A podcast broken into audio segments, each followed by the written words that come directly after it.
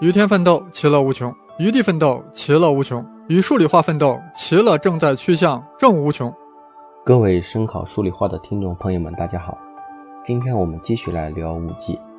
最近啊，五 G 又以一种奇特的方式出现在人们的视野里。事情呢是这个样子的：今年三月初，在美国亚利桑那举行的健康峰会上，一名叫做托马斯·考恩的医生语出惊人。是五 G 导致了新冠病毒的传播，理由是非洲没有爆发疫情，因为没有五 G；中国新冠爆发，因为最先商用五 G。言下之意呢，就是五 G 导致了新冠病毒的传播。这一说不要紧，欧美许多年轻人纷纷点赞，然后英国就出现了火烧五 G 基站的一幕，接着荷兰人也开始效仿。更讽刺的是呢，估计那些烧基站的年轻人功课没有做足。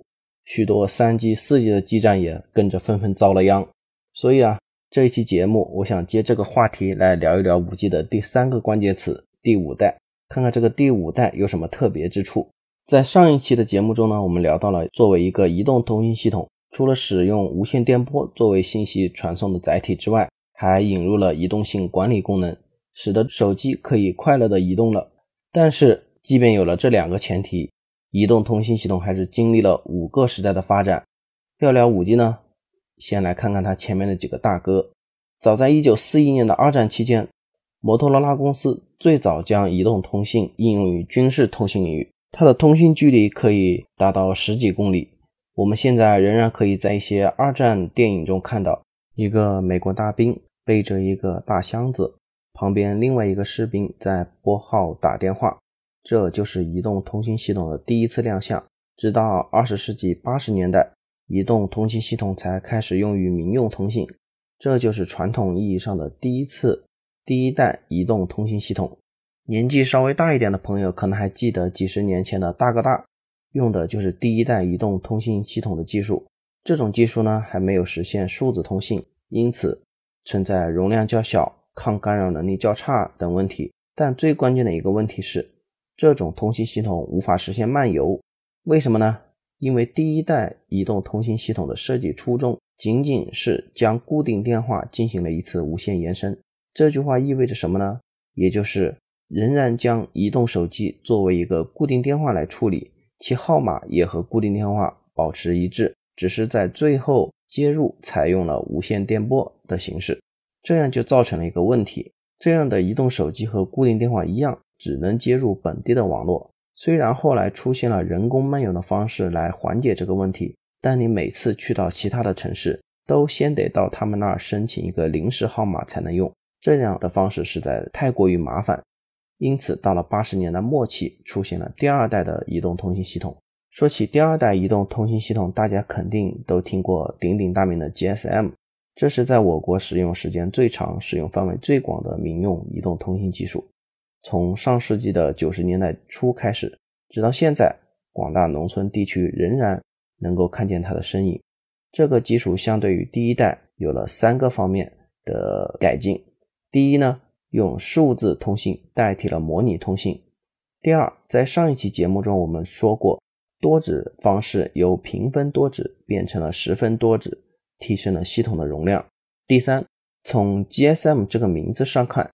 Global System for Mobile 就知道它解决了一 G 时代无法漫游的问题，成为一个真正意义上的移动通信网络。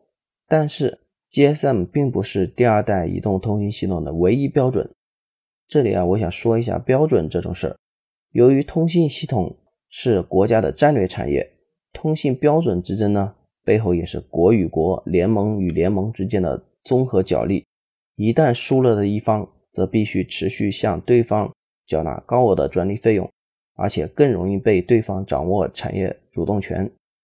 在一 G 的时代，美国的摩托罗拉处在名副其实的垄断地位，因此到了二 G 时代，欧洲邮电管理委员会就成立了移动专家组，专门负责研究新一代的通信技术标准。GSM 正是这个专家组的成果。从1991年全球第一张 GSM 网络建成。在短短的十年之内，全球有一百六十二个国家建成了 GSM 网络，市场占有率超过百分之七十五。这也使得全球漫游成为了可能。在 GSM 大获成功的同时，大家可能会问：这时的美国呢？美国的高通公司另辟蹊径，将原本用于军事通信领域的 CDMA 技术，也之也就是我们在上一期节目中介绍过的马分多指技术，成功的运用到民用通信上来，制定了另外一套两级的标准 CDMA IS95。从技术的理论上来说，CDMA 确实比 GSM 更加优秀，无论从容量还是从体验上来说。但是呢，一方面由于 GSM 起步较早，另一方面 CDMA 实现的成本比较高，导致整个 CDMA 的产业链不如 GSM 成熟。因此，在二 G 时代，CDMA 完全被 GSM 吊打。不过值得一提的是啊，据说 CDMA 引入我国是当年中国加入 WTO 的谈判筹码之一。接下来，第二代之后，并没有紧接着出现第三代移动通信技术。而是出现了所谓的 2.5G、2.75G 的技术，这是因为在 2G 满足了人们拨打电话、发短信的需求之后，又出现了浏览网页的需求，但最初的实现仍然是基于原有的 2G 系统的改造。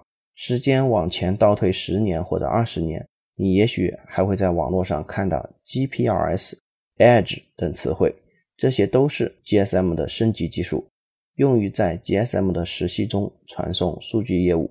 所不同的是，GPRS 最初只能提供 9.6Kbps 的速率，这就是所谓的 2.5G。而到了 Edge，最高可以提供400多 Kbps 的速率，这就是所谓的 2.75G。当然呢，另一个阵营的 CDMA 也没有闲下来，高通公司提出了 CDMA One X 技术，能提供。一百五十三点六 Kbps 的速率，当年 CDMA 的宣传语之一，上网速度更快，也就是基于它与 GPRS 的比较。然而，无论是一百五十三 K 还是四百 K，都满足不了人们日益增长的速率需求。因此，到了上个世纪末的时候，国际电信联盟开始提出新的构想，即 IMT 两千。IMT 是国际移动电话系统的简称。而这里的两千有三个含义，第一就是这套系统使用的是两千兆赫兹附近的无线电波，第二就是它能够提供两千 Kbps 的速率，也就是两兆 bps，第三就是它大约在两千年左右实现商用。根据国际电信联盟提出的这个构想，全球有三个国家和组织提出了三套不同的解决方案。第一套由欧洲电信标准协会提出的 WCDMA，它可以由 GSM 网络平滑演进而来。由于 GSM 在两 G 时代蓬勃发展，因此 WCDMA 也就顺理成章地成为了全球应用最广泛、产业链最成熟的三 G 技术。第二套是由美国提出的 CDMA 两千，它是由 CDMA One X 演进而来，使用范围相对较窄，主要集中在。中国、美国和韩国三个国家。第三套呢，是由我们国家提出的 TD-SCDMA，这一技术呢，主要使用在我国的中国移动运营商之内，但由于其在全球的产业链规模比较小，因此这一标准的应用其实不尽如人意。但是这里值得注意的是，TD 这两个字母代表了一种双工技术。我想重点说一下，前面我们说过，我们的手机需要和基站进行通信。这个通信呢是双向的，也就是说，手机需要向基站发数据，而基站呢也同时要向手机发送数据，就如同两个人对话，你说一句，我再说一句。如果两个人同时说话，就会出现抢话，谁也听不清对方说什么。这种方式呢，就是所谓的 TDD 十分双工模式，用时间来区分不同方向的数据。有些时间里，手机向基站发数据。而另外一些时间里呢，基站向手机发数据，两者采用完全相同的无线电波。传统的对讲机网络就是采用的这种双工模式。但是从效果上看，这种模式的效率并不是最好的，因为在有些时间里，手机是无法向基站发数据的；而在另一些时间里呢，基站也无法向手机发数据，这就会直接导致下载速率的下降。因此，我们的移动通信系统并没有采用这种模式，而是将手机和基站的发送放到了不同的频率上，这样双方就不会被干扰，而且无论你什么时候想发数据就可以发送，不需要等待特定的时间。这种模式就是所谓的 FDD 平分双工，用频率来区分不同方向的数据。但是呢，这种模式也有一定问题，就是频率资源占用比较大。人家十分双工只需要占用一份频率资源，而平分双工需要占用两份资源。因此，PDD 的技术在频率资源越来越稀缺的今天显得尤为重要。以上的 WCDMA、CDMA 两千以及 TD-SCDMA 就是被人们熟知的三种三 G 技术方案。其实呢，还有第四种的三 G 方案，这就是英特尔提出的 WiMAX 技术标准。作为一个 IT 界的技术厂家，进入通信领域争夺地盘，可想而知会遭到多大的歧视。因此 Ymax 在全球范围内并没有形成良好的产业链，再加上自己内部的一些内耗，还没有走到 4G，自己就先倒下了。但是呢，我这里为什么还要提到它呢？因为从技术上来说，它真的很牛。我们在前两期节目中讲到过 OFDMA 正交评分多值。和 MIMO 多天线输入输出这些在 4G 中才引入的技术，有些甚至在 5G 中仍然使用，而这些技术在 WiMAX 在 3G 时代就已经用上了。好了，3G 时代介绍完了，接下来就该轮到 4G 了。其实，在 3G 和 4G 之间也有所谓的 3.5G，也就是由 WCDMA 演进而来的 HSPA 以及 HSPA 加。也就是高速分组数据接入技术，由于采用了一些高阶调制、自适应编码、多天线输入输出等技术，因此一般情况下，这种技术可以达到高达四十二兆 bps 的下载速率。在载波聚合的情况下呢，可以达到八十四兆 bps 的下载速率。这个速度啊，已经非常接近于我们目前四 G 网络的速率了。四 G 网络无疑是现在大家最熟悉的通信网络了，人们习惯将它称之为 LTE，也就是长期演进。作为四 G 的标准，其实这中间还有一些小插曲。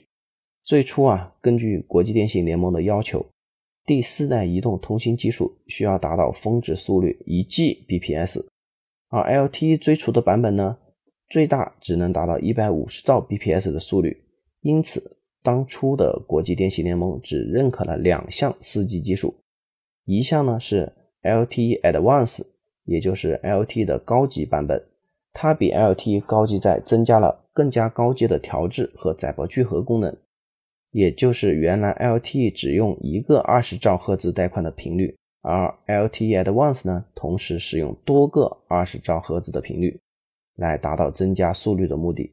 当然，增强版本还有一些其他的特性。这里我就不细说了。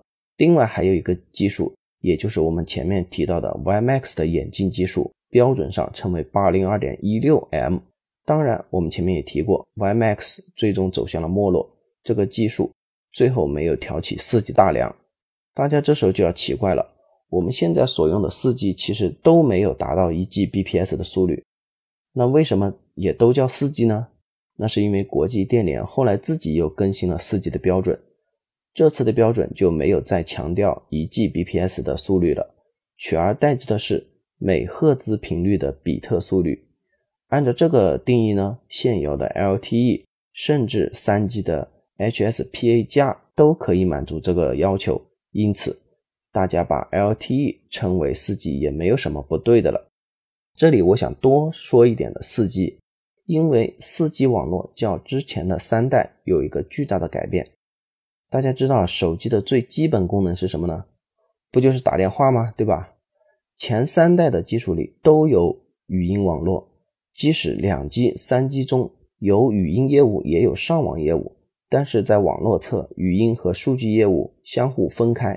但到了四 G 网络中，就取消了语音网络，只有数据的网络。言下之意就是只能数据上网而，不能打电话了。那手机的基本语音需求该如何解决呢？这里有三种解决方案，第一种就是回落，当手机打电话时，就从四 G 网络回落到两 G 或者三 G，打完电话再回到四 G 上去。这种方案对网络和手机的改造量很小，也很容易实现，因此中国联通和中国移动最初的方案都是采用这种方案，但是这种方案的问题就是，一打电话上网可能就变慢，甚至中断。打完电话之后呢，再回 4G，这个过程也可能比较慢。比如你正在打着王者荣耀，一个电话进来，估计你就卡掉线了，这时候你就坑了其他队友。再加上手机回落这个动作也是需要时间的。因此，这种方案的时延也相对长一些，因此这种方案的体验呢也就一般。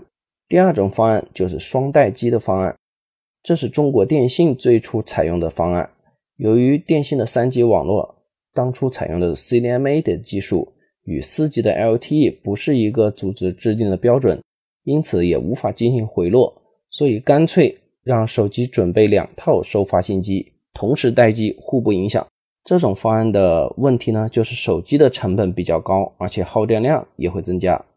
第三种方案就是 VoLTE，V Voice over LTE，将语音信息打包成 IP 包，直接放到 LTE 网络上去承载。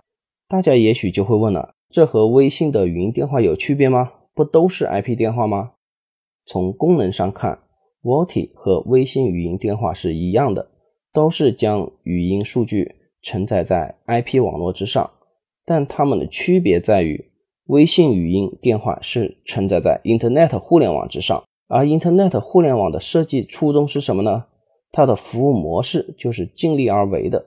什么意思呢？也就是说，网络在转发数据的时候，有资源或者有能力，它就发；如果没有资源呢，你要么慢慢等着，要么就会被丢弃。因此，微信电话在网络繁忙的时候，比较容易出现杂音、断续或者卡顿的情况。但是 VoLTE 不一样，它并不是承载在 Internet 之上，而是承载在一张专门的 IP 网络之上，不需要和 Internet 上的其他应用去争抢流量资源。同时，它还针对其中的语音做了专门的质量保证，因此 VoLTE 不大会出现上面的那些问题。一句话总结来说，就是。VoLTE 是一个有质量保证的语音方案，而微信电话则没有。虽然 VoLTE 相对来说，无论从节约成本还是用户体验上来说，都优于前两种方案，但是由于其技术比较复杂，因此在部署初期可能会存在一些问题。但是呢，好在我们目前三大运营商都已经跨过了这一阶段，同时呢，在即将到来的 5G 初期。VoLTE 也将会是主要的语音解决方案。好了，今天的内容就到这里了。今天呢，我们回顾了前四代的移动通信技术，在下一期节目中，我们将正式进入第五代移动通信技术。谢谢大家，再见。